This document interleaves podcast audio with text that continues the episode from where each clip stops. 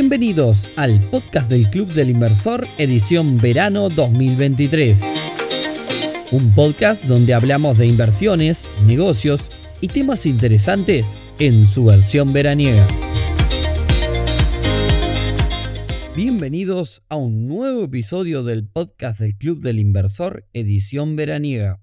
Hoy viernes 10 de febrero, episodio número 142, en el que vamos a hablar de juventud, de adolescencia, de infancia, porque este episodio se titula Educación financiera en la juventud y dice más o menos así.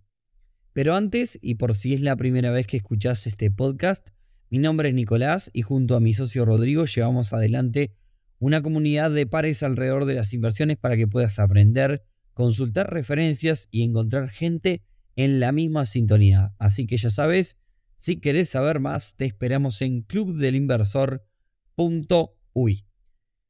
Bueno, y ahora sí, para arrancar con el tema del día de hoy, les leo el titular del día de la fecha. En la jornada de hoy, la Administración Nacional de Educación Pública, ANEP, firmó un convenio con, en conjunto con el Banco Central que buscará introducir de manera progresiva la educación económica y financiera dentro del marco curricular nacional de la educación pública. Eso es lo que dice la noticia y esto, más allá de lo que resulte, me pareció que podría ser un buen disparador para hablar sobre la educación financiera y el mundo de las inversiones desde la etapa escolar hasta la juventud. Y para que se entienda claramente, no estoy hablando de poner a un escolar a invertir en bolsa con 8 años, pero creo que es posible en cada una de las etapas introducir conocimientos que despierten interés en los jóvenes y sobre todo se convierta en un tema que puedan manejar cuando lleguen las primeras etapas donde se relacionen con el dinero, comiencen a trabajar y demás. De hecho, creo que esto ya lo conté alguna vez, pero pueden buscar, vayan a buscar un video que se llama el test del malvavisco.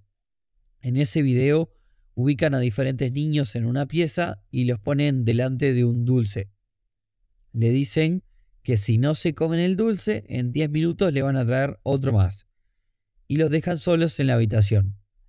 La cosa es que al rato sucede que algunos niños no aguantan esos 10 minutos y se comen el dulce Ahí el que tenían enfrente. Y también están los casos que esperan esos 10 minutos y reciben doble premio, es decir, dos dulces. Ahí lo que está detrás de este experimento es el concepto del ahorro, el pensar en ahorrar hoy para un bien mejor mañana. Y la verdad que no soy psicólogo, pero imagino que debe haber un montón de técnicas como estas, eh, que existan un montón. De hecho, hay muchos conceptos que en una u otra etapa deberíamos poder hacerles comprender a los niños y a los jóvenes desde el ahorro, la inversión, el manejo del dinero, la deuda, la planificación, el presupuesto, etc. En un escenario ideal, imagino eh, un proceso que podría comenzar en la escuela y finalizar en el último año del bachillerato, donde muchos jóvenes, como ya decíamos, se insertan en el mercado laboral con sus primeras experiencias, Quizás este proceso tendría que tener una fuerte presencia, sobre todo en estos últimos años del bachillerato, que es cuando ya este, los jóvenes comienzan a lidiar con, como decíamos, el trabajo, el dinero e incluso invertir el dinero. Bueno, más allá de este escenario ideal, vamos a ver un poco qué programas hay hoy por hoy para los más chicos que ayude a acercar todos estos conceptos. Arranco por algo nuevito que me contaban el otro día los amigos de mi cripto, a quienes felicito eh, porque me contaban que están dentro de un programa que, donde van a, las escuelas rurales a hablar de todos estos temas y están aplicando, ellos están, digamos, participando, concursando para obtener fondos de un programa internacional que justamente pueda financiar todas estas iniciativas. Por supuesto que es muy difícil llevar conceptos como blockchain y demás, que son los conceptos que manejan eh, esta gente, a niños escolares, pero un poco lo que me contaban es que trata algo más de educativo y lúdico relacionado más que nada al mundo de las finanzas. Por otra parte, el Banco República hace un tiempo que ya tiene un programa eh, que se llama Mi Bro. Eh, incluye una cuenta 100% gratuita y una tarjeta de débito sin la necesidad de, de concurrir al banco. Para acceder a este programa simplemente se bajan la aplicación eBro y allí van a la opción que dice quiero mi bro y listo. Le van a pedir que tenga una cédula con chip y solamente es hasta los 29 años para aquellos que nos están escuchando. Creo que sin dudas es una opción que acerca bastante a jóvenes que están en un periodo inicial. 14 años, estamos hablando de tercero, segundo de liceo por ahí, al mundo de la banca y los acerca también al mundo de lo que es el manejo del dinero. Bien, ¿qué más tenemos? Bueno, existe un programa llamado Banco Central Educa. La verdad, sinceramente lo encontré investigando oportunidades para armar este episodio. De hecho, en su página web dice que es el programa de educación económica y financiera del Banco Central del Uruguay. Su objetivo es promover y desarrollar la educación y la cultura económica y financiera en Uruguay. Eso es lo que dice en la página web. De hecho, bueno, me pareció muy bueno todo lo que tiene y me pareció rarísimo, la verdad, rarísimo lo poco difundido que está. Les cuento porque estuve investigando eh, y es una suerte de material didáctico que el banco armó para diferentes talleres y bueno, ferias y demás que han realizado en escuelas, pero además en la misma web van a poder encontrar una guía para los docentes para poder enseñar muchos de estos conceptos en diferentes niveles con juegos y actividades.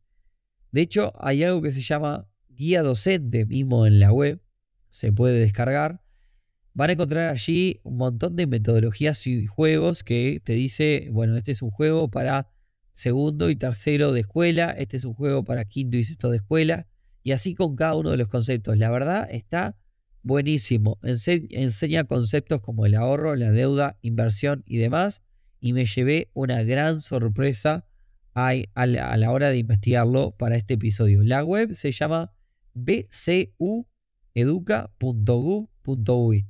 Si nos seguís en Instagram, probablemente allí compartamos el link también. La verdad, yo me acabo de descargar la guía y me encantó. Está buenísima. Siguiendo con la tendencia entonces de difundir estos conocimientos entre jóvenes y adolescentes, les puedo contar también, me parece que aplica para este episodio, eh, mi experiencia personal con Campus Party. Para quien no sabe, Campus Party es un formato de evento que se realiza en diferentes partes del mundo el cual convoca a jóvenes a pasar dos o tres días acampando en un mismo recinto, en donde generalmente a estos eventos asisten clases enteras de colegios, grupos de jóvenes de diferentes instituciones y demás. Y en la edición del 2022 que se realizó en Punta del Este, me, bueno, me invitaron a participar eh, como uno de los speakers para hablar sobre inversiones y justamente desde la organización me contaron que la charla nuestra fue la que más convocatoria tuvo ese día que me tocó participar. Recuerdo que, bueno, eh, me habían armado un sector como para 50, 60 personas y no solo se llenó, sino que quedaron como otras 50 o 60 más paradas rodeándolo. Me sorprendió muchísimo el interés de las personas allí. Sobre todo, recuerdo, se trata de gurises de 15, 16 17 años. Y bueno, ya que les cuento una, les cuento dos. El año pasado también estuvimos en Sinergia Maldonado dando una charla en la cual participaron muchas personas, pero en particular había muchas, muchas personas jóvenes. Igualmente lo raro no es eso, lo raro es que nos, nos encontramos entre las personas que fueron jóvenes de no más de 20 años con proyectos enormes encaminados manejando mucho dinero, sobre todo relacionados al mundo cripto, eso es verdad, que parece ser un mundo donde los jóvenes se sienten hiper cómodos. Y a destacar que algunos de estos proyectos habían sido comenzados cuando estos chicos tenían 16 años o menos. una locura, la verdad. Así que bueno, definitivamente también el mundo cripto puede ser eh, introducido en los adolescentes porque claramente, como decíamos, es un mundo que les atrae un montón. Bueno, Y para ir cerrando, porque esta no deja de ser un episodio veraniego, el plan Ceibal también posee un módulo de educación financiera en el cual los niños pueden adquirir conocimientos. El programa se llama Sumando Recursos y se desarrolla sobre la plataforma CREA del Plan Ceibal, que según estuve leyendo es un programa que se ha incorporado tanto en instituciones públicas como privadas. Y para cerrar, tampoco me quiero olvidar de la gente de Dicen que además de instruir jóvenes en el mundo de los negocios, nos han llamado para aportar desde lo financiero y sé que siempre también están empujando en ese sentido, sobre todo en los más jóvenes, así que creo que ya los he mencionado en otros episodios, pero vale la pena recalcarlos. Así que como ven, investigación mediante, hay iniciativas, creo que lo que falta es al final del día difusión y empuje, esto depende de todos nosotros. Estoy seguro de que muchos de ustedes no conocían ni la mitad de las opciones que nombramos. Así que, bueno, me gustaría que en nuestras redes eh, o en donde sea que estés escuchando esto, nos comentes o nos cuentes qué opinas sobre estas iniciativas y qué otras cosas te parece que se pueden llegar a hacer. En lo personal, creo que construir conocimiento desde las bases hace eh, aún bien a la sociedad en el mediano plazo, evitando cosas como las que hoy en día pasan, que gran parte de la población está endeudada por hábitos de consumo, al punto de tomarlo como un estilo de vida. Ya lo dijimos una vez, eh, hay un millón hoy día, un millón de uruguayos que están en el clearing con mala calificación crediticia. Así que bueno, por favor cambiemos esta realidad. Y ahora sí, me despido, espero que tengan un gran fin de semana y si les gustó como siempre, compártalo con otras personas que les pueda parecer interesante. Nos vemos, nos escuchamos entonces el próximo viernes en un nuevo episodio del podcast del Club del Inversor. Chau, chau.